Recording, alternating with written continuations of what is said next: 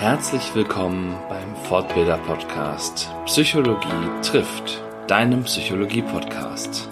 Der Podcast für Menschenkenner und alle, die dies werden wollen. Und jetzt viel Spaß mit der neuen Folge. Einen wunderschönen guten Freitag, liebe Hörerinnen und Hörer. Ich kann mir vorstellen, ihr seid schon ganz gespannt, weil letzte Woche hatte ich relativ unvermittelt das Gespräch mit Stefan Ziron unterteilt in zwei Teile. Letzte Woche gab es einen wunderbaren Teil 1 und heute im Anhören. Wir waren stehen geblieben bei dem Gedanken, dass Kunst ja eigentlich für Stefan zumindest nicht wirklich Arbeit darstellt, sondern ein Teil seines Lebens ist. Und so kommen wir ins nächste Thema. Viel Spaß! Wie würdest du denn so deinen dein Musikstil bezeichnen? Also meinen eigenen Musikstil, das, da muss man, glaube ich, auch nochmal unterscheiden zwischen der Improvisation, die ich mache, improvisierte Konzerte und, und auch Impro-Theater oder eben die Komposition, die ich veröffentliche. Und wenn ich äh, komponiere, dann ist das jetzt in letzter Zeit immer sehr viel elektronische Musik gewesen, auch teilweise in die Richtung Dance-Geschichten, äh, auf jeden Fall elektronisch. Das war immer irgendwie mein, mein Ding, was ich machen wollte. Dann hatte ich eine Phase davor, als auch mein Album rauskam, 2015, da wollte ich unbedingt Filmmusik machen. Da habe ich mich aber ehrlich gesagt auch nie so richtig dahinter geklemmt. Ich habe es dann immer irgendwie so im Hinterkopf gehabt, wenn ich einen Song komponiert habe, dann ist das quasi filmmusikalisch. Hätte ganz gerne auch für Film was gemacht, hat sich nie ergeben oder ich habe auch nichts dafür getan. Aber diese Spannweite ist es bei den Kompositionen bisher eigentlich immer gewesen, zwischen elektronischer Musik und filmmusikalischen Instrumentalsachen hauptsächlich. Jetzt die letzte Song, die ich veröffentlicht habe, der oder der vorletzte, da habe ich auch gesungen, aber ansonsten ist es eher instrumental. Und alles, was so improvisatorisch war, das ist sehr breit. Das reicht eigentlich von Jazz bis Elektronik, also äh, Jazz, Instrumentalmusik definitiv, ja, äh, Jazz, Filmmusik, äh, Elektronik ist eigentlich so die Spannbreite. Und beim Impro-Theater ist es natürlich eher der Sache dienlich. Also wenn ich da Musik mache, dann geht es eigentlich eher darum, quasi Filmmusik zu machen, also quasi Szenen so zu begleiten, dass sie quasi für mich auch ein Film sein könnten. Das ist immer mein Ansatz gewesen, wenn ich Musik im Impro-Theater gemacht habe und deswegen habe ich immer auch mich mit den Techniken der Filmmusik auseinandergesetzt, damit ich sie im Theater umsetzen kann. Also was, was heißt Klang, was heißt Leitmotive für Hauptfiguren etc. Also diese ganzen Geschichten. Wie kann ich bestimmte Stimmungen hervorbringen? Mit welchem Klang, welchem Instrument oder welche Akkorde spielen eine Rolle? Das war immer mein Thema. Das ist eigentlich so das, was mein Feld ist, ja. Genau. Und was die Begleitmusik im Impro angeht, das kann ich bestätigen. Das äh, klappt wunderbar und, und macht eine Menge. ja, ja, definitiv. Also deswegen habe ich auch diesen filmmusikalischen Ansatz, weil das sind ja auch die Sehgewohnheiten, die die meisten Leute haben, auch die Impro-Spieler. Deswegen kann man da am besten ansetzen. Ja. Aktuell ist es so, dass ich auch zwei Bands habe, wo ich, also einerseits habe ich ein Jazz-Trio, wo ich Jazz mache, teilweise Songs von mir, die von 2015 auf der Platte waren, die haben wir für Jazz-Trio arrangiert. Und wir improvisieren auch ganz viel zu dritt. Also ähm, einer spielt äh, Saxophone, Sopran und Sopran und Tenor und ein Schlagzeuger und ich mache eben alles andere noch, Klavier und äh, Sounds und so. Und dann habe ich noch eine zweite Band, die ist aber auch eher eine Spaßband für mich. Da spiele ich Trompete, da machen wir so Funk und Jazz. Da hatte ich einfach Bock, Funk-Trompete zu spielen, also für solche Sachen. Das ist auch nochmal so ein Bereich, aber der Jazz lässt mich einfach von Anfang an nicht los. Ich glaube, das fing mit 15 an in der Zeit, wo alle irgendwie diese Eurodance-Nummern in den 90ern gehört haben, so Hathaway und so, habe ich mit meinem damaligen guten Kumpel, mit dem ich auch in der Musikschule war, dann angefangen, Jazzplatten zu hören, äh, was keiner verstanden hat, aber äh, wir haben es verstanden, das hat gereicht. So, also, ja. Ja. Wow. Also äh, super breit auch aufgestellt äh, da. Und was würdest du sagen? Also, ähm, ne, also man, man entwickelt ja irgendwann so eine Musikvorliebe. Wo, wo hast du deine Vorlieben her? Was würdest du sagen?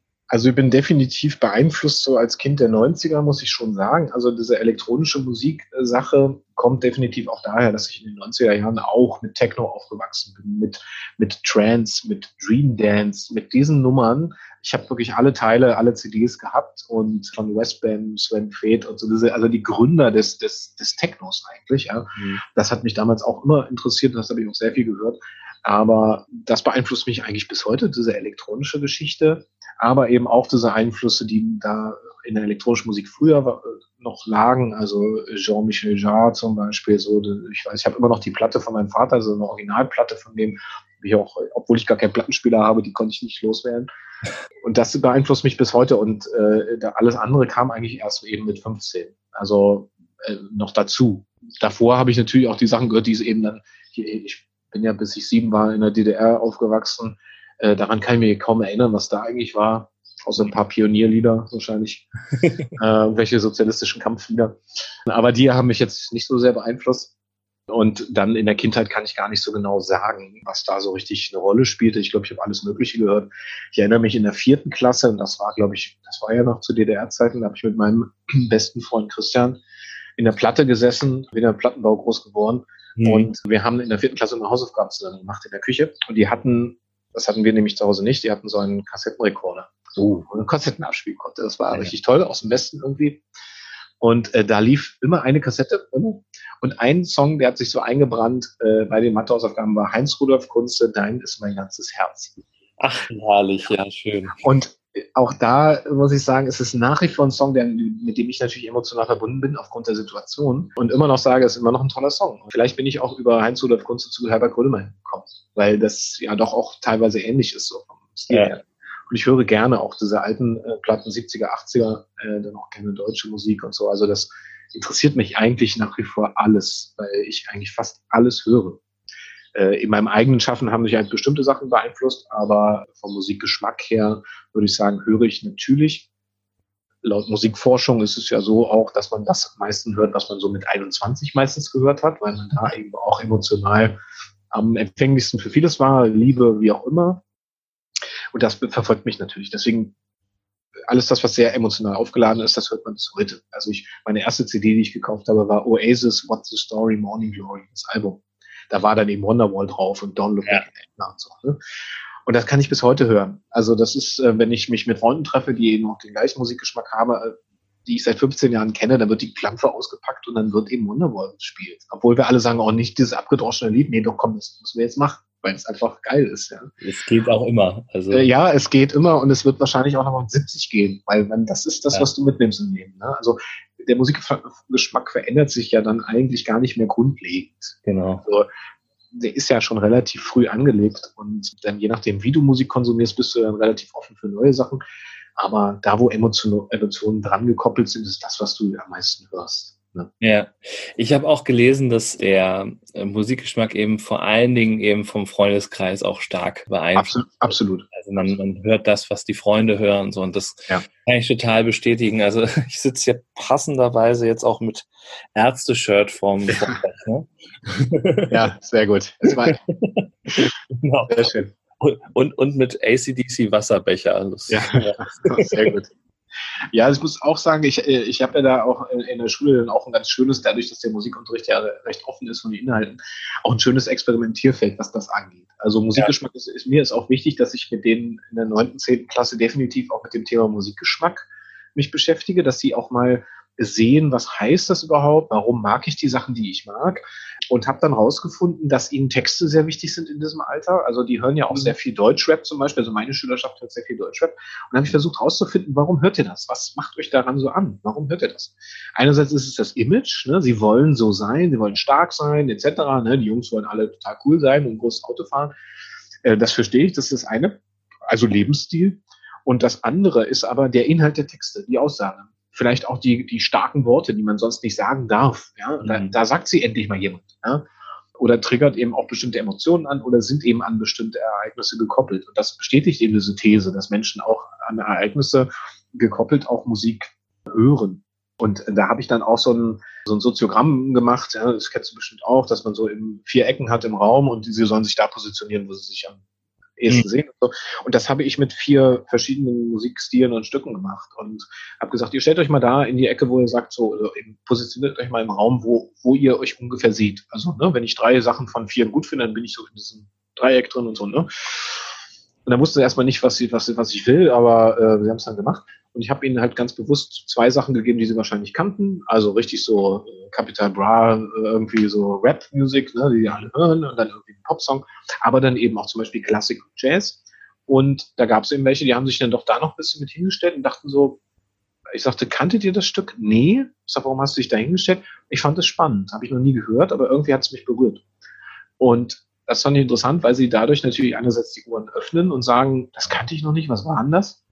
Und andererseits aber sehen, dass alle einen unterschiedlichen Musikgeschmack haben können ja. und dürfen und auch sehen, hä, wieso hörst du auch das? Das wusste ich gar nicht von dir. Also ich wusste nicht, dass du auch Filmmusik hörst. Ich dachte, du hörst nur Rap. Ja? Und dann kommen die ins Gespräch und merken plötzlich, okay, es gibt nicht nur eine Schiene, weil alle meinen, das müsste so sein, sondern sie wirklich mal ganz offensichtlich sehen, ah, so ist das und dann vielleicht kann ich ja doch dazu stehen, dass ich doch auch Filmmusik höre, obwohl ich eigentlich ganz harten Hip-Hop höre. Ja? Also ja. und das fand ich interessant, dass sie das so mitgekriegt haben und konnten das dann nachher auch reflektieren und auswerten. Finde ich immer ganz wichtig, dass sie, also wenn ich, wenn ich eins sehr viel mache ab der siebten Klasse mit denen, ist, dass sie sehr viel reflektieren müssen über das, was sie hören und was sie bekommen. Dass sie nachdenken sollen über das, was sie hier von mir aufgetischt kriegen. Und das ist nicht einfach schlucken und auswendig lernen. Ich gesagt, mit auswendig lernen kommt ihr hier nicht weit. Frage euch nichts ab. Wozu ja. denn? Das ist doch Quatsch. Das könnt ihr alles bei Wikipedia nachlesen, da ist das viel besser als, als was ich hier erzähle. Und das merken sie dann auch, dass sie sagen, man kann sich gar nicht vorbereiten. Ich sage immer, ihr müsst einfach nur aufpassen und, und, und einfach dabei sein. Und die nächste Leistungskontrolle schreiben, die wir leider schreiben müssen, weil das eben da so vorgegeben ist. Äh, dann lasst euch einfach drauf ein und ich weiß, dass jeder was zu sagen hat von euch. Und mhm. dann werdet ihr, werdet ihr sehen, dass ihr damit auch gute Leistung hat, weil irgendwann haben sie gecheckt, wenn ich sage, deiner Meinung nach, also wenn ich in die Aufgabe schreibe, deiner Meinung nach, irgendwann haben sie dann verstanden, dass sie ihre Meinung natürlich schreiben sollen und dass ich natürlich keine Meinung als falsch gelten lasse, weil es ja ihre Meinung ist. Ja, also, ja. und damit auch lernen, ah, guck mal, meine Meinung ist ja wichtig. Und meine Meinung ist auch richtig, wenn ich ein Argument dafür habe. So, ne? Ja. Und das in Bezug auf, auf Musik, das kannten sie nicht. Und wo ich sage, so, jeder hat was über Musik zu sagen, weil jeder was über Emotionen zu sagen hat. Ja. Das, ist, das ist das Wichtige. Deswegen mussten sie bei mir auch nie Lebensläufe auswendig lernen, weil ich das Quatsch finde. Ja. Ja, du hast, du hast mehrere Punkte auch so angesprochen. Ne? Also was immer wieder durchkommt, ist so die Verbindung von Musik und Emotionen und mhm. auch natürlich, dass Musik an bestimmte Ereignisse gekoppelt ist. Ich erinnere mich an eine StudiVZ-Gruppe, die hieß, glaube ich, mein, äh, mein Leben braucht einen Soundtrack oder irgendwie sowas. ähm, das, das ist so einer, ein, das war so eine meiner Lieblings-StudiVZ-Gruppennamen, weil irgendwie, ne, man manchmal in manchen Lebensmomenten wünscht man sich das, glaube ich, dass so man von einem Soundtrack so begleitet wird. Und das hat aber auch den Effekt, dass das ja in vielen Kontexten auch, auch therapeutisch eingesetzt werden kann. Ne? Also selbst, äh, ich habe gelesen, mit Alzheimer-Patienten mhm. oder auch mit Patienten, die ähm, Hirn-OPs hatten oder, oder, oder ähm, an, an, an Hirnschäden leiden, wird Musik eingesetzt, äh, um eben das Erinnerungsvermögen zum Beispiel wieder äh, zu, zu verbessern ja, oder zumindest aufrecht zu erhalten. Mhm. Und ich, ich habe vorhin auch äh, danach gefragt, wann du dein erstes Instrument gespielt hast, um rauszufinden, wie stark sich dein Gehirn von meinem Gehirn unterscheidet.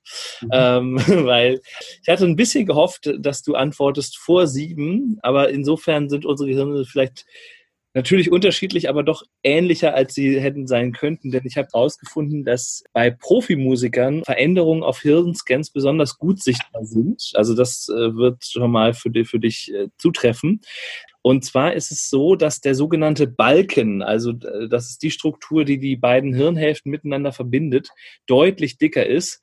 Und das vor allem, wenn die Musiker vor ihrem siebten Lebensjahr den Unterricht am Instrument begonnen haben. Also dein Balken wird dicker sein als meiner, so viel ist sicher. Mhm. Ähm, er, hätte, er könnte noch dicker sein wahrscheinlich. Ja. Aber ne, mehr geht immer, glaube ich. Aber auch bei Amateurmusikern lässt sich in manchen Teilen der Großhirnrinde eine Zunahme der sogenannten grauen Substanz nachweisen. Und äh, auch das äh, deutet auf eine Vergrößerung der Nervenzellen äh, oder auf eine intensivere Verschaltung der Nervenzellen hin. Mhm. Also ähm, ja, also ich glaube, diese Erkenntnis habe ich auch gelesen. Es gibt ein Buch, der das heißt Der einarmige Pianist von Oliver Sacks. Ja, super Autor, kann ich. Ja, absolut. Und, und das Buch kann ich auch sehr empfehlen, weil es also auch wirklich so ähm, Ergebnisse der Hirnforschung eben verbindet. Man hat als Musiker spielenderweise in ein MRT gepackt und oder in CT gepackt und hat also das Gehirn und untersucht, welche Areale da angetriggert werden und so. Das ist schon interessant, dass eben Musiker, wenn sie auch komplex spielen, dann wirklich das ganze Gehirn blüht halt, ne? Und vor allen Dingen auch das emotionale Zentrum da sehr, sehr beansprucht wird. Ja, vor allem auch das Belohnungszentrum tatsächlich, hm. also so ähm, ne, Nucleus accumbens und Nucleus caudatus, das sind so zwei Hirnkerne, die mit dem Belohnungszentrum sehr stark assoziiert sind und die werden dann förmlich Dopamin geflutet, kann man wohl mhm. wirklich äh, dann im äh, MRT äh, sich, sich live anschauen, wenn, das, ja. äh, wenn man Musik einspielt. Ja. Also auch da ähm, super spannend, weil und ne, weil es wirklich so also ich glaube, ich kenne keinen Menschen, der nicht irgendwie von, von Musik berührt wird. Ja, das ist ja auch immer noch so eines der großen Mysterien, warum uns Musik eigentlich so berührt. Und, und, und man sagt ja auch so, wir sind ja die einzigen Wesen auf der Welt, die wirklich dieses Konzept Musik haben, in dem Sinne. Ja, ähm, und das auch machen, einfach so als, als Selbstzweck, ohne. Mhm. Also klar haben wir natürlich einen Zweck, den wir da rein interpretieren, aber das würden Tiere wahrscheinlich weniger machen. Zumindest ist es der Ansatz. Ja. Ähm, und es ist ja eben auch bis heute nicht bis zum Ende erforscht, warum wir das machen oder warum es uns eigentlich so gut tut. Also es ist schon, dass eben einfach bestimmte Sachen angezögert werden und eben Belohnungssystem etc. Aber warum das alles so ist, ist ja auch immer die Frage, warum muss man auch alles erklären können. Ja? Also, aber ja, das ist trotzdem immer noch ein großes Mysterium und das ist auch irgendwie das Schöne, dass es eben auch so nicht entzaubert ist, weil man eben dadurch eben ja auch sich reinfallen lassen kann in etwas, was man vielleicht nicht erklären kann. Das ist wie, wenn man versucht, Liebe mit irgendwelchen Hormonen zu erklären. Das ist irgendwie ein netter Ansatz, aber letztlich hilft mir das nicht, wenn ich Liebeskummer habe. Ja. Äh, und, und, oder, oder, oder bringt mich nicht weiter oder wie auch immer. Und trotzdem verliebt man sich gerne, auch wenn man weiß, oh, sollte ich vielleicht lassen. Also äh, es ist, äh, ne? also es ist ähnlich in der Musik auch. Und äh, da wird halt natürlich auch viel romantisiert und es ist auch gut so, dass wir das haben, dass wir so Bereiche haben, wo wir eigentlich sagen können, ähm, da kann man einfach mal nur Emotionen lassen und, und muss nicht immer rational auch, also ich hatte zum Beispiel auch eine Zeit in meinem Studium, weil wir viel mit Musikanalyse beschäftigt haben, mit Harmonielehre und sowas. Als Wissenschaftler ja auch normal und dann gehst du in den Club und selbst nach dem fünften Bier denkst du, scheiße, ich kann auf den Song nicht tanzen, weil das sind nur drei Akkorde. Ja, wie kann man, wie kann man denn mit den drei Akkorden so viel Geld verdienen und so viel Erfolg haben und alle finden das gut? Das ist doch unfassbar. Musikalisch ist das hier nichts gerade. Das hat mich eine ganze Zeit ziemlich frustriert. Ich konnte, konnte irgendwie nicht weggehen, weil mich ich jedes Mal so analytisch, ah ja, okay, jetzt kommt C, jetzt kommt A-Moll, ah, ist auch nichts Spannendes, ne? So, und dann fängst du irgendwie an, so völlig verkopft Musik zu hören und den abgefahrensten Free Jazz, wo du denkst, ja, aber da haben Leute keinen Spaß bei. Dann, also zumindest ganz wenige nur, ja. Also da tanzt halt keiner drauf. Also das ist ja interessant und dann musste ich das irgendwann abstellen. Und dachte so, mein Gott, du musst nicht mal alles analysieren. Dann hast du gar keinen Spaß mehr. Und da merkst du dann auch, du musst dann eben dann dieses rationale, den rationalen Teil im Hirn mal ausschalten und sagen, nee, es geht jetzt einfach darum, die Emotionen zu spüren und Spaß zu haben und dann ist das auch gut. Ja. Es ist so ein bisschen so, wie wenn man die ersten Impro-Kurse macht und, und, und dann lernt, was ist gutes und was ist schlechtes Impro-Theater und dann auch ja. als Analytiker äh, im Publikum sitzt und, und ja, das ging mir, also es geht mir eigentlich ein bisschen auch bis heute so, also dass ich, ich habe eine Phase gehabt, wo ich in Berlin, da gibt es ja viele, viele Gruppen, ja. dann bin ich irgendwann dann noch nach langer Zeit doch mal zu Auftritten gegangen und habe mir andere Gruppen angeguckt, auch Interesse, so auch aus, aus Fachinteresse. Oh, und ich habe schon die Einlassmusik nicht ertragen. Also es war schon so, dass ich dachte so, oh, ist das nicht euer Ernst jetzt? Und hier der, Klavier, der Pianist klimpert irgendwas und oh, nee. Und dann ich musste wirklich zur Pause gehen. Weil ich dachte so, ich halte das nicht aus. Das ist einfach nicht gut. Ja. ja. Natürlich, es war wirklich nicht gut, aber man hätte auch sagen können, ja mein Gott, äh, scheiß drauf, wir haben alle Spaß und die Leute finden es gut.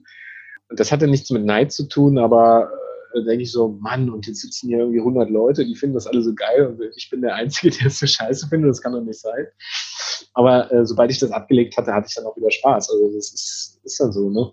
Ja, also das mit den drei Akkorden, das erinnert mich auch noch so an, ich habe, als ich im Auslandssemester in Budapest war, da kommen wir wieder so zu den emotionalen Verbindungen, da haben mir Kommilitonen dann den Four-Chord-Song von Access of ja, ja. präsentiert. Genau. Und äh, Echt gut die haben bei einer Bühnenshow so, so einen schönen Dialog vorher, wo, wo sie sich drüber unterhalten, so, ja, wir machen jetzt irgendwie seit 25 Jahren Musik und uh, we've never had a hit, so, ne, also wir haben nie einen Hit gelandet, so, und der Keyboarder sagt dann so, ja, und wisst ihr warum? Wir hatten nie einen Vier-Akkorde-Song. Ja, so, und dann hauen sie dieses Ding raus.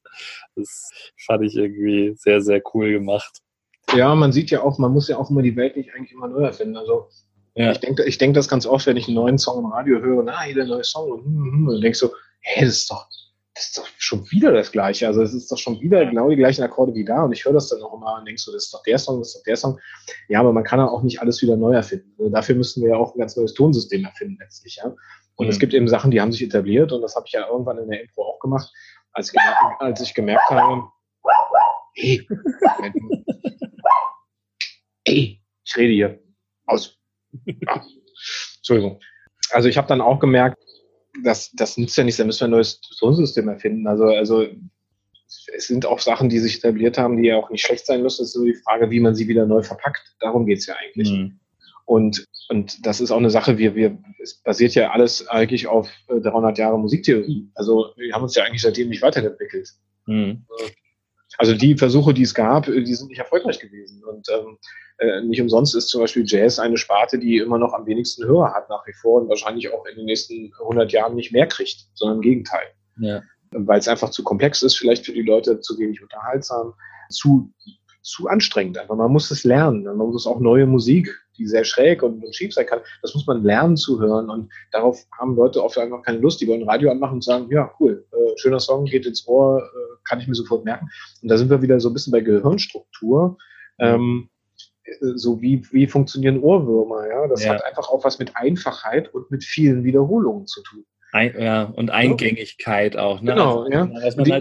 Was man, halt, oft hört, also es gibt den sogenannten Mere-Exposure-Effekt. Ne? Wenn, ich, mhm. wenn ich einer Sache immer wieder ausgesetzt bin, also mhm. reine, reine Aussetzung sozusagen, diesem Reiz gegenüber, ja. dann finde ich ihn erstmal besser. Ne? Und dementsprechend, mhm. wenn die Lieder ähnlich klingen, so, dann denke ich, ah, Mensch, habe ich schon mal gehört, ist interessant. Genau. Finde ich gut. Ja, deswegen ist es auch so interessant, wenn einer einen Song rausbringt oder ein Album und dann bringt er ein neues Album raus und wir denken so, das klingt doch eigentlich wie das erste. Ja, ganz klar. Erstens will er was verkaufen und ja. sagen, wenn, wenn das erste erfolgreich war, dann müssen wir das zweite, dürfen wir nicht komplett anders machen, weil dann verlieren wir die Leute. Das muss ja irgendwie ähnlich sein, damit die sagen, es ist eine Referenz eigentlich auf das erste. Mhm. Und ein gutes Beispiel ist zum Beispiel Jan Thiers, der hat ja den Soundtrack zu Amelie geschrieben. Ja, also unter Klavierschülern ja jahrelang beliebt, nach wie vor, leider. Also weil jeder ja diese Jan Thiers Musik spielen will auf, der, auf dem Klavier. Die hat mittlerweile nicht mehr so viel, aber damals. Und dann hat er irgendwann, da hat er ja seine Kohle mitverdient. Jetzt wohnt er auf, auf einer kleinen Insel irgendwie, äh, französischen Insel, glaube ich, oder englische Insel. Und hat da ein ganz anderes Album geschrieben. Also er hat dann irgendwann gesagt, jetzt habe ich jemand die Musik gemacht, die ich machen wollte. Weil ich jetzt das Geld habe. Weil ich habe jetzt durch den Film und alles, habe ich so viel Geld verdient, jetzt kann ich nur noch das machen, worauf ich Lust habe. Und wenn man sich das Album anhört, denkst du so, Alter, was ist das für ein Konzeptalbum? Äh, das würde man so nur in irgendwie einen Arthouse-Film verwenden, ja. Also das hättest, ja. das hättest, du nie in so einem Film verwendet, in, in Amelie-Film, ja. Ähm, er wusste aber, wie er dann eben da den Kommerz bedient oder eben den Massengeschmack, der darf nicht zu kompliziert sein und hat damit sein Geld gemacht. Und das andere Beispiel ist äh, Ludovico Einaudi, weiß nicht, ob der da was sagt, der hat den Soundtrack geschrieben zu Ziemlich beste Freunde, zu dem ja. Film. Okay. Diese Klaviermusik, die da immer läuft. Das ist auch schön, sehr eingängig, sehr leicht. Also jeder Pianist, der ein bisschen was kann, sagt sich, ich nehme ein Songbuch von Ludovico Einaudi und spiele dir das so runter, weil das einfach eine Fingerübung ist. Das sind drei Akkorde und eine bestimmte Spieltechnik und das ist eigentlich total leicht. Und der hat, war vorher Avantgarde-Musiker. Der hat vorher ganz krasse Kunstmusik gemacht und der hat irgendwann gesagt, ja, aber das wollte ja irgendwie keiner hören. Also mache ich jetzt das. Und da, jetzt hören mich Leute. Jetzt hören mich viele Leute und die erreiche ich mit dem, was ich mache. Warum soll ich da was anders machen? Das gipfelte dann irgendwie für mich zumindest darin, dass er dann wirklich äh, auf einer Eisscholle einen Flügel gestellt hat und dann irgendwo in der Antarktis gespielt hat. Das musste man googeln. Also Ludovico Einaudi Antarktis. Da hat er wirklich im Eis seine Stücke gespielt. Und das finde ich dann wieder geil. Also das, das verbindet dann wieder seinen Geist der, der Avantgarde und äh, trotzdem des Pops. Ja, das ist ja Popmusik letztlich, die er macht, Popularmusik. Ne? Mhm und die trotzdem nicht schlecht ist. Also man darf das ja auch, muss man auch sagen, selbst äh, viele schimpfen immer auf äh, Helene Fischer, ja, ja. At atemlos durch die Nacht. Das ist genial. Das ist einfach genial. Sie ist eine super Sängerin, eine ja. super Performerin, eine Entertainerin. Ja. Der Song ist super, der Text ist super. So, und der ist zwar einfach und es ist nicht mein Musikgeschmack, aber es ist geil. Und ja. das, das muss man einfach anerkennen, dass es einfach dann eine breite Masse erreicht durch seine Einfachheit. Und ja. äh, das ist auch eine Kunst, etwas zu machen, was so einfach ist, aber nicht langweilig wird. Und das, das trifft, glaube ich, bei vielen, die vielleicht auch Musik, also sagen wir so, in der Komplexität der Musik unerfahren sind, trifft das einfach viele und die finden das gut. Warum denn nicht? Ist doch in Ordnung. Auf jeden Fall. Und ne, also gerade, ich sag mal, es gibt dann ja auch so bestimmte äh, Gelegenheiten, wo das dann in, in, entsprechender Häufigkeit auch konsumiert wird. genau. Absolut. Also, man, man, also ich glaube, da spielt ja auch so ein, so, ein, so ein sozialpsychologischer Aspekt eine Rolle, und zwar ist es Distinktion. Also Musik wird von Menschen immer zur Distinktion benutzt, also zum Abgrenzen zu anderen. Welche Musik hörst du, welche ich? Ich höre, also Jugendliche zum Beispiel hören auf gar keinen Fall die Musik der Eltern, ja. weil, sie, weil sie sich abgrenzen wollen, weil sie sagen, das ist meins, das höre nur ich und damit kann ich dich provozieren. Und das ist das, was Menschen bis heute machen. Und wenn man sich die Bildungsbürger an, anguckt, die sagen, ich war jetzt letztens wieder in der Philharmonie, habe Malers Fünfte gehört, da denke ich mir, sehr toll, bist du eingeschlafen oder ging's? ja? Also ich finde Malers Fünfte auch toll, ähm, aber muss, muss es dann nicht raushängen lassen als Distinktionsmittel. Ja? Und das ist, das ist das Interessante. Ab wann ist es eigentlich so Lebensstil? Und guck mal, ich bin ja jetzt, ne, ich bin irgendwie anders als du. Oder wo ist es einfach nur Genuss? Ja. Ich glaube, dass es benutzt wird auch viel. Ja, also wobei ich glaube, es ist auch sehr, also gerade für Jugendliche, glaube ich, ist es auch sehr identitätsstiftend. Ja, ja. Und, und, und, ne, ich, und ich glaube, es bleibt auch im Erwachsenenalter nicht ganz unabhängig von diesem Distinktionseffekt, mhm. sage ich mal, aber auch, also so und so bleibt es, glaube ich, eine wichtige Dating-Information oder Dating-Frage. Ne? Was hörst denn du so? Also nur die Ärzte haben es ja mit unrockbar so auf den Punkt gebracht, fand ich so. Ne? Also wo sie halt ja auch davon äh, sprechen, dass ja einfach die Musikgeschmäcker nicht zusammenpassen und das kann hier, also äh, ne, je nachdem, wie wichtig das für die Leute dann ist, ne, aber es kann, glaube ich, ein wichtiger Aspekt sein. Also es ist nach wie vor wichtig, wir dürfen es ja nicht ausblenden. Das ist ja nichts, was man irgendwie dann mal erkennt und dann seitdem ab da macht man es nicht mehr. Das stimmt ja nicht. Ähm, und das ist, äh, das ist, betrifft ja den Lebensstil. Also, und den, den werden wir ja so auch nicht ablegen. Und also ich, ich, ich, weiß nicht, ob du, ob du jemals Bourdieu gelesen hast, den Soziologen. Ähm, die feinen Unterschiede kann ich empfehlen. Das ist sicherlich keine leichte Lektüre, aber der beschäftigt sich ja mit den feinen Unterschieden aus soziologischer, äh, soziologischer Sicht genau mit diesem Thema. Lebensstil, mhm. Abgrenzung, Distinktion. Äh, Finde ich. Das ist das ja, das ist total spannend. Ein total spannende, äh, spannendes Thema, auch der Sozialpsychologie. Und äh, da spielt natürlich Musik genauso eine Rolle. Oder gehe ich bei Ikea Möbel kaufen oder kaufe ich Antiquitäten? Ja, also das ist, was kaufe ich, das bin ich, ja, oder was konsumiere ich? Und so ist es in Musik auch. Musik wird konsumiert und in Zeiten von Streaming-Diensten ist es sogar noch mehr Konsum und äh, noch schwieriger mit Musik dann dementsprechend Geld zu verdienen, ne? weil eben alles noch viel schneller geht und viel schneller wegkonsumiert werden wird, weil es auch überall verfügbar ist, dauernd, ständig. Ja je mehr hier auch noch das Breitbandinternet ausgebaut wird, desto, noch, desto mehr. Also das Problem haben wir in Brandenburg nicht, weil hier äh, immer noch kein Internet ist, aber ähm, ich merke aber, das könnte schon so sein. Ne? Also es ist sich so weiter dahin entwickelt, dass man auch keinem mehr eine Chance gibt. Ne? Also ich, ich muss mir ja auch ganz genau überlegen, wie lang wähle ich Stücke im Musikunterricht aus. Weil wenn ich ein Stück von sieben Minuten mache, spätestens nach drei Minuten dreißig, wahrscheinlich schon nach einer Minute dreißig, geht, geht halt schon nichts mehr. Also das ist schon, da sich drauf zu konzentrieren und wirklich zu hören, das ist auch ein Training, sich einzulassen und zu sagen, jetzt höre ich mir das an. Und auch dieses, dieses Gepoltsein auf drei Minuten dreißig. Ne? Also ich weiß nicht, ob du kennst diese Geschichte, dass eben einfach früher nicht mehr auf die Schallplatte passte und deswegen jeder Song drei Minuten dreißig war und bis heute so ist. Das ist immer noch interessant, dass so ein Medium so viel Einfluss hatte auf die Länge eines Musikstücks. Ja, und äh, mit dem ich zusammenarbeite für meine Musikstücke, äh, Frank der produziert das quasi so mit und der, der macht auch immer so die, die Endmischung und so ein Zeug. Ähm, wenn ich ihm dann ein Stück schicke, das irgendwie acht Minuten geht, dann sagt er immer schon, Mann, bist du sicher, acht Minuten, wer soll denn das hören? Ja, so, ich sag, ja, äh, sorry, aber äh, das ist eben das Stück, also das geht acht Minuten. Also da kann ich doch nicht sagen, jetzt ist 3,30, jetzt muss ich aufhören. Also das, ja. ist, das ist nicht Sinn der Sache, ja. Und dann macht das halt doch zähneknirschend fertig so, ne? Und sagt, da müssen wir mal gucken, was wir irgendwie noch, das finde ich äh, geil, da hat er mir einen neuen Begriff beigebracht. Ear Candy, sagt er immer. Wir brauchen irgendwie, nach acht Takten brauchen wir ein neues Ear Candy für den Zuhörer, da muss was Neues kommen, damit der dran bleibt. Also man sieht, dass das Medium einen Einfluss auf, auf die Komposition haben kann, mhm. weil man weiß, äh, man hat 30 Sekunden, um den Hörer zu überzeugen, sonst klickt der weiter. Ja. Und das ist, äh, das macht ja was mit der Kunst, das finde ich total krass. Und das letzte Stück, was ich veröffentlicht habe, war ein Instrumentalstück Klavier, was wirklich acht Minuten ging. Und ich habe gesagt, das ist mir doch egal. Also ähm, ja erstens lebe ich nicht davon, was von dem, was ich ver veröffentliche, Gott sei Dank, weil die 16 Cent, die ich im Monat von Spotify kriege, das, davon kann man nicht leben. Aber ich möchte es halt trotzdem machen, weil ich es einfach gerne machen will, so, ne? Und das ist eben acht Minuten ein Klavierstück. Und ich weiß, wenn man das durchhört und ihm eine Chance gibt, wird der Zuhörer am Ende dieses Stücks wahrscheinlich in der Emotion, sein, die ich beim Komponieren hatte, beziehungsweise die ich gerne in ihm hervorrufen möchte. Und das mhm. ist mein Ziel. Und nicht das Ziel, dass er dann natürlich mir da irgendwie unbedingt das Geld dafür gibt. Klar, ist cool, irgendwie Kohle zu verdienen, aber andererseits geht es mir eher darum, dass er sagt, das Stück hat mich berührt, das hat mich inspiriert, darum geht es mir eigentlich. Ja, ja, und das ist natürlich ein krasses Dilemma, ne, für, für eine Kunstform insgesamt, aber für Musik natürlich dann im Besonderen zu entscheiden, ne, mache ich das, was ich, was ich gerne machen möchte, kann ich mir das leisten? Bin ich unabhängig genug, finanziell auch unabhängig genug, wie in deinem Fall jetzt? Ne? Oder bin ich quasi darauf angewiesen, dass möglichst viele auf Download klicken oder äh, ne, dass ich möglichst viele Hits auf YouTube habe oder ne, was auch immer, ne, da, damit ich damit Geld verdiene. Ne? Und dann das, das schränkt natürlich so diesen Horizont der Populärmusik natürlich dann sehr ein. Ne? Ja, es ist immer die Frage, für wen oder für was komponiere ich. Ne? Also ja. für wen mache ich Kunst? Also wie sollte das Produkt sein? Sage ich, ich mache es, weil ich das, ich mache es so, wie es aus mir herauskommt, weil es für mich wichtig ist. Und das ist das, was ich eben mache. Und dann, dann äh, äh, ja, nimm es oder, oder hau ab.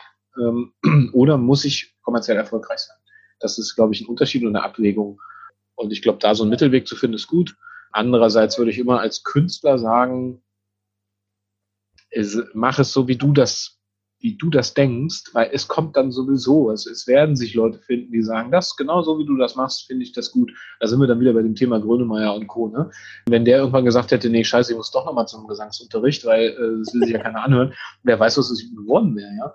Und deswegen sage ich immer, lieber bei der Sache bleiben und sagen, es wird sich ein Publikum finden. Und in meinen Konzerten, Improvisationskonzerte, die ich auch lange in Berlin gespielt habe, war es immer so, dass die einerseits natürlich nicht mit 300 Leuten voll waren, weil das eine, eine sehr kleine Sparte ist. Das ist ja weder Jazz noch irgendwas, also improvisierte Musik ist, ist irgendwie nicht greifbar.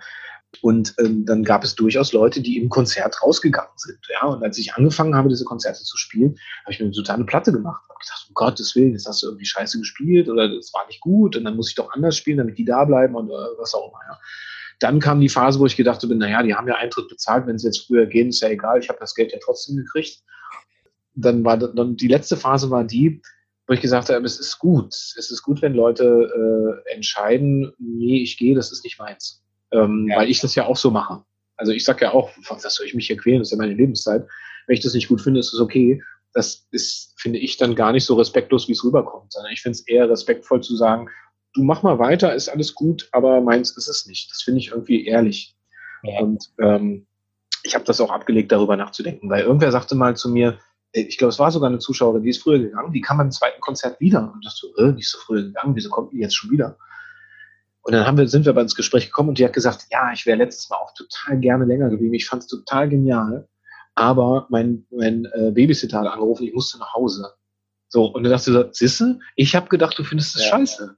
Und das ist eine Interpretationssache. Und das ja. ist auch eine Sache von, auch von, von, von Glaubenssätzen auch. Ne? Ich bin nicht gut genau.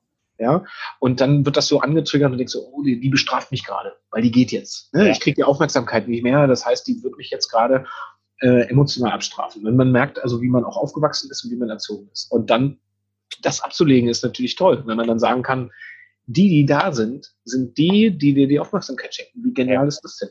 Und deswegen habe ich mich immer äh, sehr herzlich und ehrlich bedankt für jeden, der bis zum Ende geblieben ist und gesagt hat, dass es toll war, weil ich denke so, wow, habe ich nicht mit, äh, habe ich nicht erwartet und ich finde das ein Riesenkompliment. Also ja. das und, und, wenn ihr die Chance habt, dem Künstler das nochmal persönlich zu sagen, macht das, weil das total schön ist. Es ist nicht nur schön, Eintrittsgeld zu bezahlen, sondern wirklich persönlich eine, einen Kontakt herzustellen und zu sagen, das, was du machst, ist toll, mach bitte weiter. Weil ja. was allen innewohnt und nicht nur Künstler, ist ja der Zweifel. Immer dieses, ist das gut, ist das richtig, ist das, ach, das war nicht gut. Wie oft gehe ich von der Bühne und alle waren begeistert und ich sage, nee, das war richtig scheiße. also es ist einfach, ich war nicht zufrieden, dass ich habe anders gedacht und das war nicht so. Und als ich angefangen habe, nur reine Klavierkonzerte zu spielen, ich habe ja alleine angefangen, Improvisationskonzerte zu spielen, dann habe ich einerseits in der Anmoderation immer erklärt, was ich mache und dann auch gesagt, ich nehme es euch nicht übel, wenn ihr einschlaft. Und dann haben immer alle gelacht. Ich sagte, du brauchst gar nicht lachen, ich meine das gar nicht lustig, sondern man schläft ja immer nur da ein, wo man sich wohlfühlt. Mhm. Ne? Also wo man sich sicher und wohl fühlt. Und wenn ihr wirklich eintauchen wollt in die Musik, dann macht die Augen zu. Weil es geht ums Hören, es geht nicht ums Sehen, weil ich sitze jetzt eine Stunde vor euch mit, mit dem Rücken und dem Klavier, da ist nicht viel zu gucken. Gesagt, das, ist nicht, das ist nicht spannend. Ja? Macht die Augen zu, es geht um die Musik. Und äh, das haben viele auch, auch gemacht. Und ich war ja dann danach genauso fertig wie die. Also ich, ich äh, habe ja auch eine Stunde mit Augen zu Klavier gespielt. Ich spiele ja auch eine Stunde mit Augen zu Klavier und bin danach eben genauso wie nach einer Meditation wieder aufgewacht und äh, das war total schön, mit denen gemeinsam dann wieder aufzuwachen und zu sagen, wow, wir haben jetzt gerade zusammen eine Reise gemacht, waren gemeinsam auf einem Weg und das, ja. das hat die Musik geschafft. Also dass wir, unsere Gehirne haben sich quasi verbunden über die Musik und das besser geht's ja gar nicht. Ja.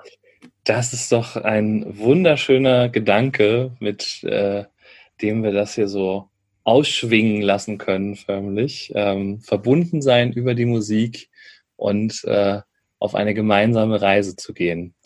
Ich hoffe, dass wir das auf jeden Fall auch nochmal tun, irgendwann auf eine gemeinsame Reise gehen. Ja, das hoffe ich auch. Ja. Ich will unbedingt äh, wieder mit äh, von den Klippen springen mit dir. Ja, genau. ähm, genau. Ähm, nachts und nachts, aber ohne Quallen. Genau, ohne Quallen, genau, ganz ja. richtig. Und, und ohne andere Dinge. Mhm. Ähm, genau, die einem dabei nur hinderlich sind. ähm,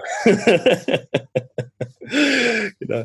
Gibt es am Ende dieser äh, wunderschönen und wunderbar schnell vergangenen Stunde ähm, noch etwas, was du der Welt da draußen mitteilen möchtest?